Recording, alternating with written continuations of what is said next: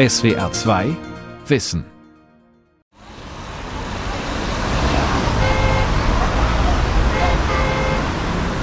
Also am meisten nervt mich hier der Autoverkehr. Der Verkehrslärm, die Abgase. Das ist eine Hauptverkehrsstraße, Autobahnzubringer und oft ist Stau. Und wenn die Feuerwehr dann durch den Stau sich fräst und die ganze Zeit über dudelt das Martinshorn, was richtig immer Katastrophen stimmt.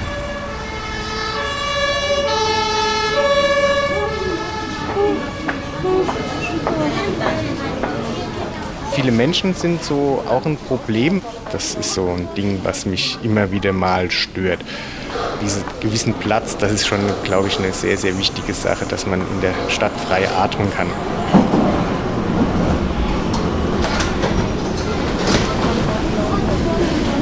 Ich finde schon, dass da so eine Ellenbogenmentalität herrscht. Wenn man zum Beispiel mit der U-Bahn fährt und diese Treppen hochgeht, da kommt einem ganzer Strom entgegen. Man muss zusehen, wie man da irgendwie sich durchschlängelt. Das ist auch immer, finde ich, so ein latenter Stress.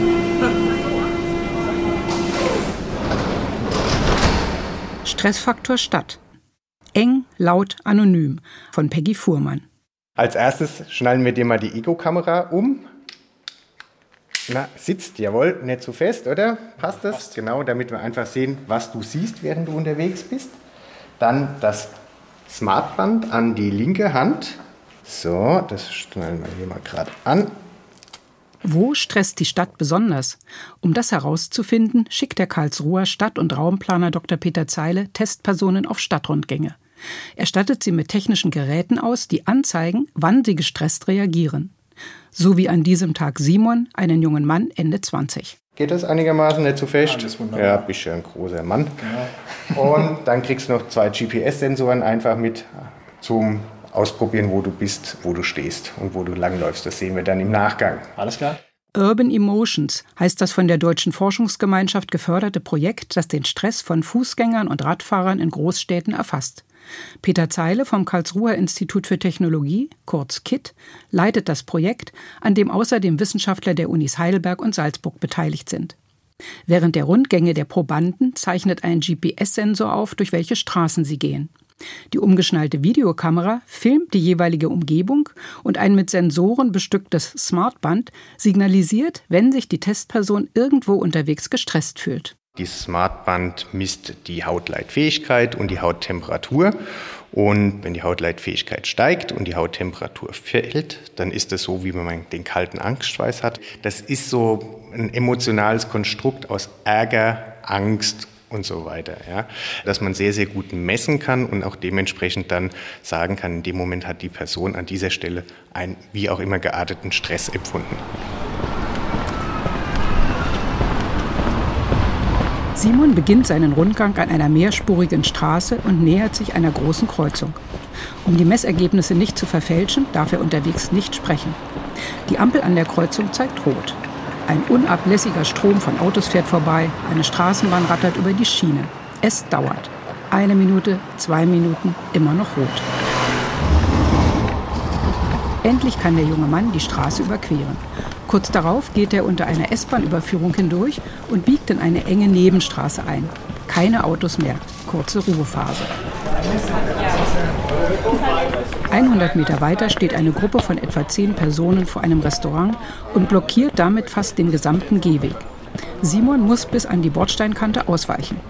Eine Querstraße weiter biegt er wieder ab, nähert sich erneut der Hauptverkehrsstraße und überquert sie diesmal abseits der Ampel. Ein paar Schritte noch, dann steht er wieder vor dem Eingang des Institutes. Dort wartet Peter Zeile. Gab es irgendwelche Situationen, wo du gedacht hast, dass es irgendwie ein bisschen stressiger war in nee, der Stadt? War alles, war alles ruhig. war alles ruhig? Weil ich glaube, ich auch die Situation ziemlich kenne. Mit den Bahnen war ich jetzt nicht gestresst, will ich mal behaupten. ja, es ist einfach so auch der Umkreis, wo ich mich so aufhalte. Als Peter Zeile kurz darauf in seinem Büro am Computer die Daten auswertet, widerspricht das Ergebnis allerdings Simons Worten. Während dieses nur 15-minütigen Rundganges haben ihn mehrere Situationen deutlich gestresst. Doch ähnlich wie Simon nehmen viele Menschen Stress, den sie gewohnt sind, nicht mehr bewusst wahr, selbst wenn der Körper Alarm schlägt. Was wir jetzt hier haben, ist eine Schwarzplankarte von Karlsruhe mit dem Gebäude, wo wir gestartet sind. Auf dieser Karte ist der Weg zu sehen, den der Proband entlang gelaufen ist in Rot. Und wir haben verschiedene Punkte eingezeichnet, sodass man dann sieht, wo haben sich die Stresspunkte konzentriert. Peter Zeile tippt auf hellrot leuchtende Punkte. Sie ballen sich an mehreren Stellen rund um die dunkelrote Linie des Streckenverlaufs. Ein hellroter Punkt markiert eine kurze Stressreaktion. Eine Ballung von Punkten länger anhaltenden Stress. Eine solche Ansammlung gibt es dreimal. Wo? Das zeigen die Videoaufnahmen. An der Kreuzung Kronenplatz, wo es über die Straße geht, an der Ampel. Ich schätze mal, dass da auch eine längere Ampelphase sogar war. Das hat gestresst. Nur wenig später folgte eine zweite Stresssituation. Da sehen Sie da an dem Platz eine größere Menschenansammlung, so dieses, ja, mein Bereich, dein Bereich. Ein drittes Mal reagierte Simon angespannt, als er auf dem Rückweg die Hauptstraße mit den Straßenbahnschienen abseits der Ampel überquerte. Solche Situationen, wie sie Simon gerade gestresst haben, erleben viele Großstädter täglich. Warten an Hauptverkehrsstraßen in Lärm- und Abgasschwaden, sich durch Gruppen auf schmalen Bürgersteigen schlängeln, belebte Fahrstraßen kreuzen. Und die meisten Menschen sind dann offenbar angespannt. Das legt jedenfalls die Auswertung der Rundgänge von bisher über 100 Probanden in verschiedenen Städten nahe. Sie reagierten alle ähnlich. Bei Fußgängern sind es die Ampelfahrten entgegenkommend, also dieses in meinen Persönlichkeitsbereich eingreifen von Personen, von anderen Radfahrern, Autoverkehr, Lärm, immer das, wenn es einem zu eng wird und man nicht genügend Platz hat. Peter Zeile und seine Mitarbeiter haben auch getestet, wann Radfahrer sich auf ihren Wegen durch die Stadt gestresst fühlen. Bei den Radfahrern sind es die Abbiegevorgänge, vor allem in Richtung links, also wenn man den Gegenverkehr passieren muss. Autos, die ganz nah vorbeifahren. Auch dieses Storing, also wenn aus Versehen dann eine Tür aufgeht von einem Auto, was am Straßenrand steht. Das sind so die klassischen Geschichten. Lange Ampelwartephasen stressen auch extrem. Weil das ist auch bei Fußgängern ganz, ganz massiv zu sehen. Also je lauter es ist, desto unwohler fühlt man sich. Das technische Equipment des Urban Emotion Projektes wird derzeit noch erprobt. Wenn es künftig serienmäßig zur Verfügung steht, soll es Stadtplaner in ganz Deutschland unterstützen. Sie können dann größere Gruppen von Probanden durch jede Stadt schicken, um so besondere Stressorte aufzuspüren und nach Möglichkeit zu verändern. Die Frage, was Stadtbewohner stresst, bewegt derzeit viele Wissenschaftler, von Psychologen bis zu Verkehrsplanern. Denn weil immer mehr Menschen in die Städte ziehen, ist es inzwischen vielerorts zu eng, zu voll, zu laut. Dadurch sind Großstädter deutlich stärkerem Stress ausgesetzt als Menschen in ländlichen Regionen. Gleichzeitig verkraften sie Stress aber generell schlechter. Sie gewöhnen sich nicht daran. Zu diesem überraschenden Ergebnis sind mehrere Studien gekommen. Der Psychiater und Psychotherapeut Dr. Mazda Adli präzisiert. Wir finden einen direkten Dosis-Wirkungszusammenhang zwischen der Größe der Stadt und der Stressempfindlichkeit. Es scheint doch so zu sein, dass je größer eine Stadt ist, desto anfälliger wir Stadtstress gegenüber werden oder überhaupt Stress gegenüber werden. Mazda Adli hat die bisherigen wissenschaftlichen Erkenntnisse über Stadtstress in seinem Buch Stress in the City veröffentlicht. Er stellt fest, dass sich die meisten Städter durch das ständige Getriebe und die Enge belastet fühlen. Diese Form von Alltagsstress lässt sich verkraften, wenn es einen Ausgleich gibt. Ruhe und einen Ort, an dem niemand stört. Anhaltender Stadtstress aber kann krank machen. Im städtischen Alltag gehen wir davon aus, dass die großen sozialen Stressfaktoren Enge ist, also soziale Dichte und darüber hinaus auch soziale Isolation, der ein Mensch ausgesetzt ist. Der soziale Stress, der krank macht, ist derjenige, den wir nicht unter Kontrolle haben und den wir nicht abschalten können und der damit also chronisch auf uns einwirkt. Mazda Adli ist Chefarzt der Berliner Fliedener Klinik für psychosomatische Erkrankungen und Leiter des Forschungsbereiches affektive Störungen an der Charité. Er weist darauf hin, dass die Großstadt-typische Kombination von Enge und Anonymität das Gefühl fördern kann, isoliert zu sein. Wenn jemand unfreiwillig allein ist, obwohl so viele andere um ihn herum sind. Wenn jemand mit der Anonymität der Großstadt nicht gut klarkommt, mit dem Alleinsein vielleicht auch nicht gut klarkommt, Großstädte sind übrigens ja auch die Hochburgen der Singles, kann Einsamkeit die Folge sein. Und äh, das ist dann etwas, was unmittelbar auch unsere psychische Gesundheit beeinflusst. Einsamkeit fördert unter anderem Depressionen. Sie trifft Menschen jeden Alters, besonders jedoch die im höheren Alter. Deshalb arbeitet unter anderem das Berlin Institut für Bevölkerung und Entwicklung an Strategien, einsame alte Menschen sozial einzubinden. Aber auch die Enge kann psychisch so belasten, dass Menschen krank werden. Mazda Adli nennt Beispiele dafür, unter welchen Umständen die eigene Wohnung chronischen Stress auslösen kann. Dazu gehören zum Beispiel das Leben unter beengten räumlichen Bedingungen, etwa in einem schlecht konstruierten Mietshaus, bei dem man sich wenig Quadratmeter Wohnfläche mit zu vielen Menschen teilen muss, von dünnen Wänden umgeben ist, durch die man den Lärm und die Fernseher und so weiter der Nachbarn durchhört und sich dem nicht entziehen kann. Es ist der Stress, dem man sich schutzlos ausgeliefert fühlt, der uns psychisch belastet und dann auch krank machen kann. Auch eine Lärmquelle, die man nicht kontrollieren kann, kann zu einem solchen chronischen Stress werden. Berlin-Schöneberg in der stark befahrenen Dominikusstraße. Besuch in einem Wohnhaus dort. Zweiter Stock, eine schöne geräumige Altbauwohnung. Große, hohe Räume mit Stuck an den Decken, zwei Balkone. Doch die sind nicht zu nutzen. Der Blick aus dem Fenster geht auf einen steten Strom von Autos. Alle paar Minuten fahren außerdem Busse vorbei. Wenn die Ampel an der nächsten Kreuzung rot zeigt, stauen sich die Autos. Dann geben alle Gas zum Anfahren. Ab und zu suchen Rettungswagen, Feuerwehr oder Polizeiautos mit Sirenen einen Weg durch den dichten Verkehr. Also ich mache mal das Fenster auf.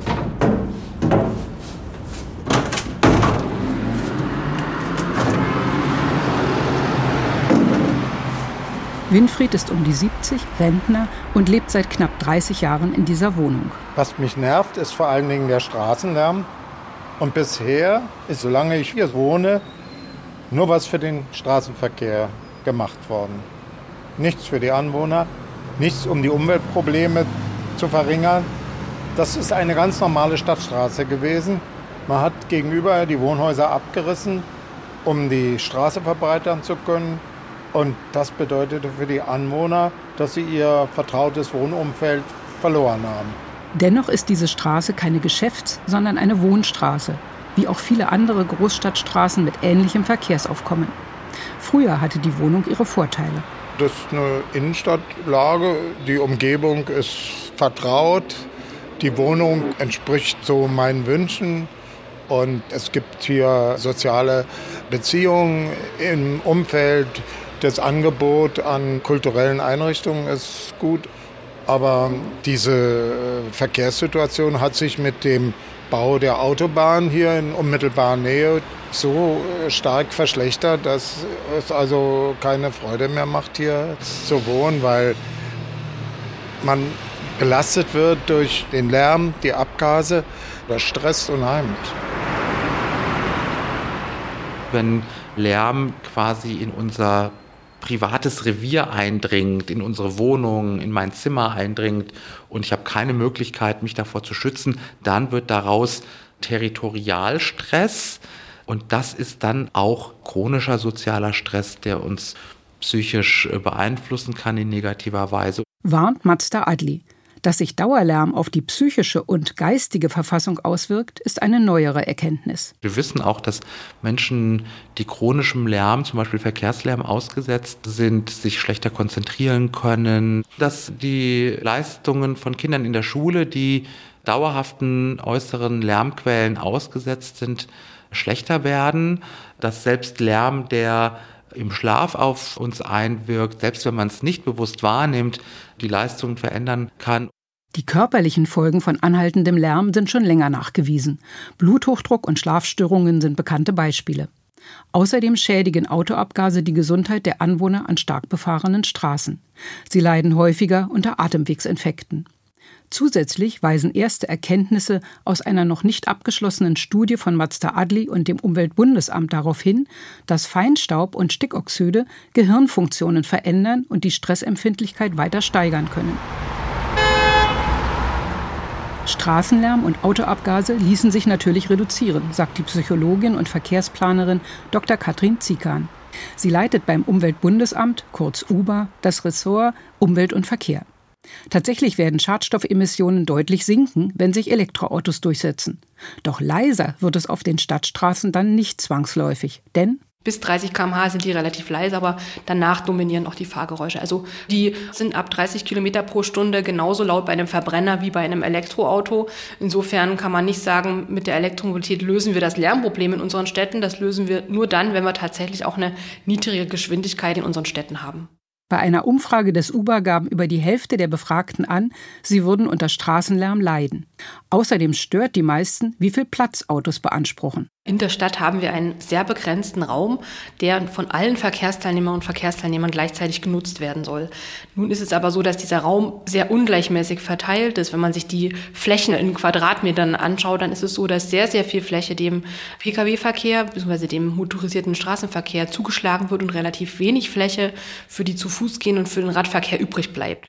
Jedes parkende Auto beansprucht gut 13 Quadratmeter, das Zehnfache eines abgestellten Fahrrads. Dieser öffentliche Raum ist für andere Nutzungen verloren und damit für die Allgemeinheit. Vor allem Radfahrer protestieren inzwischen dagegen, berichtet der Verkehrspsychologe Dr. Jens Schade von der TU Dresden. Die Radfahrergruppe, die wird immer größer und tatsächlich reicht da nicht mehr der Platz aus, wo man das vor 15, 20 Jahren geplant hat. Und da ist tatsächlich jetzt so ein Ungerechtigkeitserleben. Viele Fußgänger erleben das natürlich auch, wenn es ums Queren geht oder wo man lange warten muss. Und es begrenzter Raum. Das heißt, wir können das nur neu verteilen, indem irgendwo was weg und irgendwo was dazukommt, zukünftig. Genau das fordern Institute wie das UBA, der Verkehrsclub Deutschlands und die Fahrradverbände. Sie wollen den öffentlichen Raum neu verteilen. Weniger Platz für Autos, dafür breitere Fuß- und Radwege, mehr Grünflächen. Das würde den Dichtestress der Städter senken und kommt den Wünschen der meisten Einwohner Deutschlands entgegen. 82 Prozent wollen eine Städteplanung, die nicht mehr wie bisher auf das Auto ausgerichtet ist. Unter diesen 82 Prozent sind selbst Autofahrer denn viele wären bereit, häufiger auf das Auto zu verzichten. Doch solange die Infrastruktur so eindeutig Autos bevorzugt, fällt das schwer. Zumal Autofahrer auch längst nicht sämtliche Kosten tragen müssen, die sie verursachen. Wenn ich jetzt Auto fahre, dann habe ich den Nutzen des Vorankommens.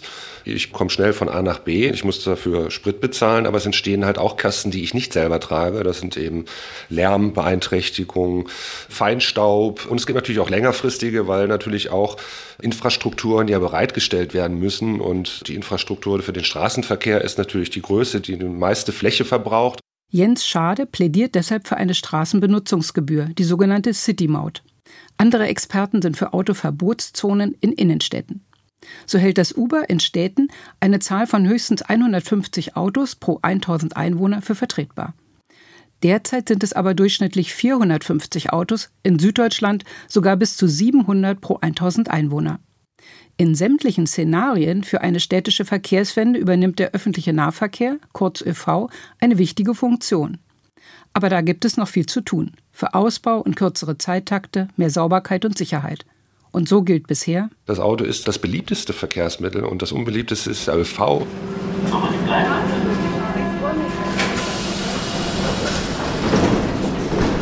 Wenn man mit der U-Bahn fährt und diese Treppen hochgeht, da kommt einem ganzer Strom entgegen. Man muss zusehen, wie man da irgendwie sich durchschlängelt wie man dann auch noch mit in die U-Bahn reinkommt.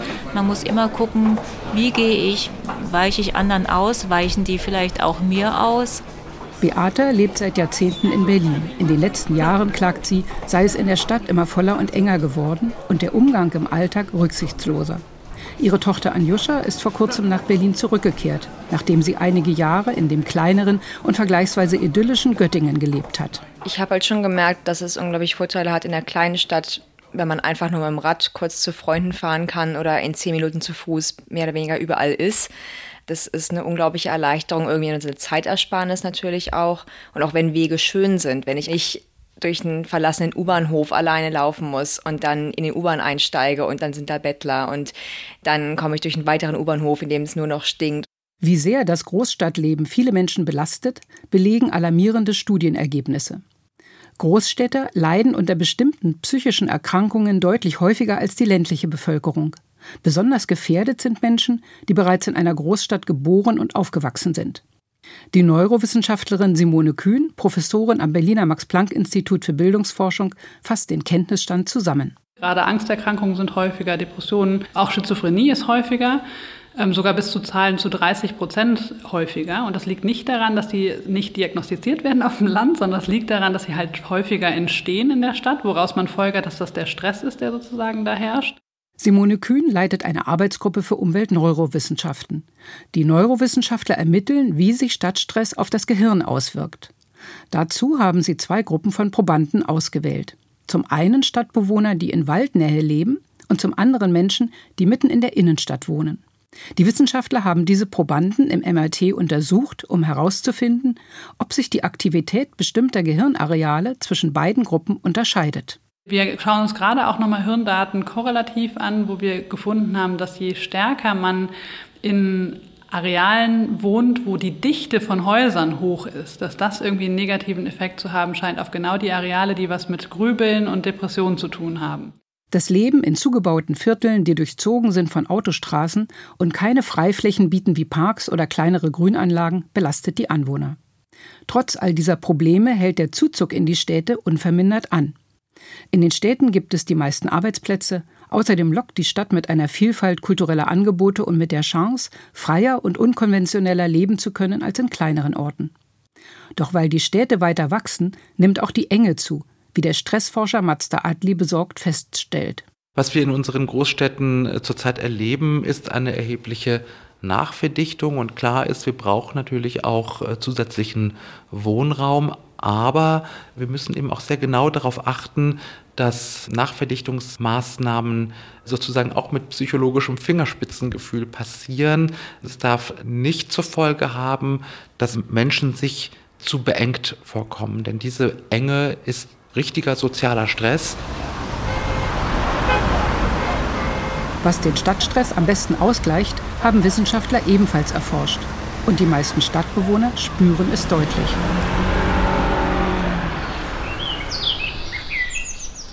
Eine Schrebergartenkolonie in Berlin. Hier hat Winfried einen kleinen Garten gepachtet. Ein Gegenpol zu seiner lauten Wohnung. Ein dicht bepflanztes Fleckchen Erde. Rosen in allen Farbschattierungen von hellrosa bis tiefrot, blaue Hortensien, gelber Sonnenhut, blau-lila Rittersporn, Phlox und unter einem hohen, ausladenden Birnbaum ein lauschiger Sitzplatz. Zum Glück habe ich hier einen Kleingarten pachten können und das entspannt natürlich total die Ruhe. Im Grün befinden sich auch Lebewesen, Vögel, man kann das beobachten, die Insekten. Das ist alles sehr beruhigend und äh, ja, bindet mich ein in den Naturkreislauf. Also das ist nicht nur so, dass da was stehen muss, sondern es muss auch leben. Natürlich im Garten, wenn es verändert werden kann, ist das noch schöner. Ja. Die früher als spießig verrufenen städtischen Schrebergärten sind heute heiß begehrt. In vielen Städten gibt es lange Wartelisten von Interessenten. Großstadtbewohner spüren sehr genau, wie gut ihnen Grün tut. Grün ist schon sehr wichtig. Es fängt schon im Minimalen an, wenn ich aus der U-Bahn komme und den Hohenzollerndamm runtergehe. Das ist jetzt keine schöne Umgebung, das genießt man nicht, diese Meter. Wenn ich dann in unsere Wohnstraße einbiege, sind da lauter Straßenbäume und ich biege praktisch jedes Mal mit einem inneren A ein. Also ich freue mich jedes Mal und entspanne mich dann irgendwie auch, wenn ich da unter diesen Bäumen dann die letzten Meter zur Haustür mache. Oder man freut sich ja auch unheimlich, wenn man einen Balkon hat und guckt dann ins Grüne oder hat sogar noch einen Straßenbaum vorm Balkon. Nichts hilft so gut gegen Großstadtstress wie wohnortnahes Grün. Das bestätigen viele aktuelle Untersuchungen. Auch die Neurowissenschaftler des Berliner Max-Planck-Institutes für Bildungsforschung haben erforscht, wie eine grüne Umgebung wirkt. Und dazu Berlinern mit Hilfe des MRT in die Gehirne geschaut. Simone Kühn. Da untersuchen wir gesunde ältere Menschen und die sind besonders interessant, weil die sich typischerweise eher am Wohnort viel aufhalten. Und bei denen haben wir uns angeschaut, wie viel Wald und wie viel Park und wie viel sozusagen andere Stadtfläche im Umkreis um deren Wohnort ist und haben finden können, dass je mehr Wald in der Umgebung des Wohnorts ist, desto besser und höher ist die sogenannte Integrität der Amygdala, die ganz viel mit Stressverarbeitung zu tun hat. Der Schluss liegt nahe, dass eine bessere und größere Amygdala zu besserer Stressverarbeitung führt. Die Amygdala ist ein Hirnareal, das Empfindungen wie Furcht und Angst steuert. Eine Art Alarmanlage des Gehirns, die vor Gefahren warnt und bei vielen Großstädtern zu schnell aktiviert wird. Nicht jedoch bei denen, die in Waldnähe wohnen. Auch städtisches Grün in Form von Parks, kleineren Grünanlagen oder Straßenbäumen wirkt sehr positiv. Wir haben auch selber jetzt Garten analysiert, wo wir finden, dass in einem grünen Park man generell eine bessere kognitive Leistungsfähigkeit hat als woanders. Also es gibt erste Studien, die wirklich anzeigen, dass die Anzahl der Bäume in der direkten Nachbarschaft einen positiven Effekt auf Stresswahrnehmung haben. Bereits regelmäßige Spaziergänge im Grünen helfen gegen Stadtstress. Das zeigt eine weitere aktuelle Studie des MPI. Es gibt eine Studie, die hat zeigen können, dass wenn Probanden in der Natur spazieren gehen für ungefähr eine Stunde, sie danach weniger ruminieren. Und ruminieren ist eine Tätigkeit, die oft mit Depression assoziiert wird. Die Leute sind dann nicht direkt depressiv, aber sie haben halt Gedanken, die immer wieder um das gleiche Ding kreisen und die generell eher von negativem Affekt sind. Und das wird reduziert und das kann man auch im Hirn schon abbilden, dass eben diese Regionen, die dafür zuständig ist, weniger aktiv sind nach einem Naturspaziergang im Vergleich zu einem Stadtspaziergang. Grün wird in der Stadt künftig noch wichtiger werden. Denn die Klimaerwärmung wirkt sich besonders stark in dicht bebauten Innenstädten aus, weil Stein und Beton die Hitze speichern. So liegen die Temperaturen dort nach heißen Tagen nachts bis zu 10 Grad höher als im Umland. Und tagsüber ist es bis zu 4 Grad wärmer. Das zeigen Messungen von Klimatologen der TU Berlin. Diese Hitze stresst besonders Kinder, Kranke und ältere Menschen.